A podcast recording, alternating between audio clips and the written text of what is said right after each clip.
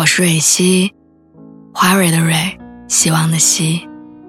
今天你还好吗？你可以在微信公众号和微博中搜索“蕊希”，每天晚上我都会用一段声音陪你入睡。听完今天的故事，祝你晚安，做个好梦。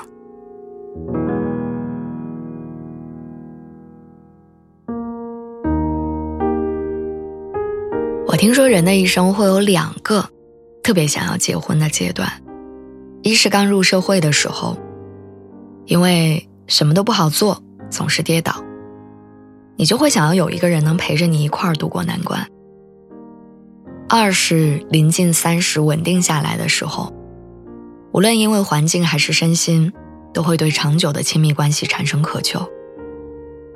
我现在就卡在第二个阶段。时时刻刻都想结婚。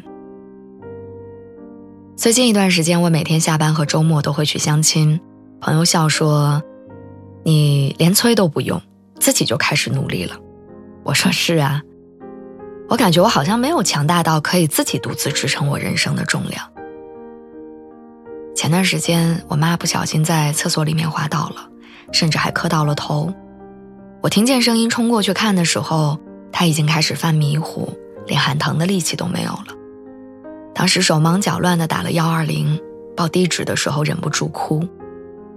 因为单亲，从小到大我都觉得我和我妈是相依为命的，所以几乎不敢想象，如果那一刻我失去了她，我这辈子会经历怎样的痛苦。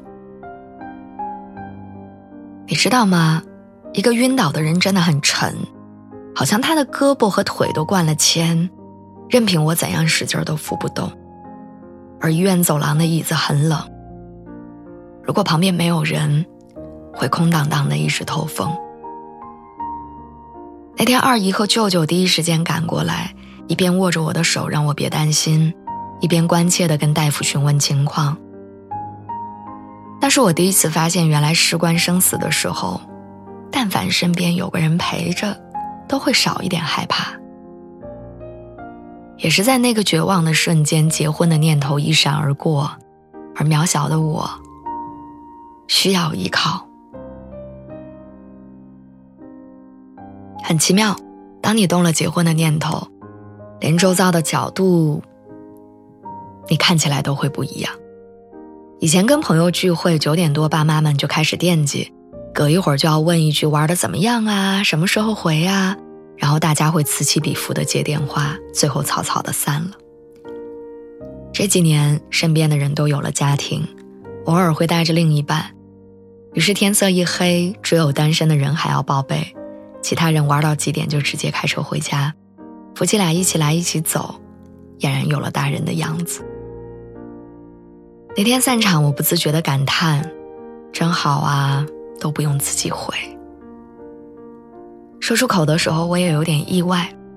这要是以前，我肯定会觉得自己一个人多好啊，我爱去哪儿去哪儿。但现在，我会想要有一个人，陪我在小区里最后一段没有路灯的路走着。在家人出意外的时候，我希望我能喊他的名字，告诉他说：“咱妈摔倒了，你快点来。”我也想在寒冬大雪的天里，吃鸳鸯锅。涮一个人根本吃不完的菜。我想结婚，好的、坏的、自私的、心甘情愿的想法不停的冒出来，从开始那种简单的感受，逐渐变成了认真的盘算。尽管它萌生于一个无助的瞬间，但最终变成了细密的网子，交织着我的选择。其实很多人恰恰就是因为某个瞬间想结婚的。闺蜜说，她嫁了的原因是因为一条破洞牛仔裤。她爱美，也爱逞强。看日出的时候，非穿一条破洞的裤子，结果冷的不行。当时老刘就坐在她身边，发际线给风吹的暴露无遗，手臂却一直挡着她的小腿。她说，看日出那天，老刘一直挂在嘴边的话是：“我再也不想看见这条裤子了。”但他满脑子都是，但你得看一辈子我呀。人类把爱情奉为至高无上的东西，所以要它纯粹，盼它长久。但婚姻不是，婚姻要包容每一个需求跟夙愿，它要接得住勇敢者的挑战，也要护得住人性中的软弱。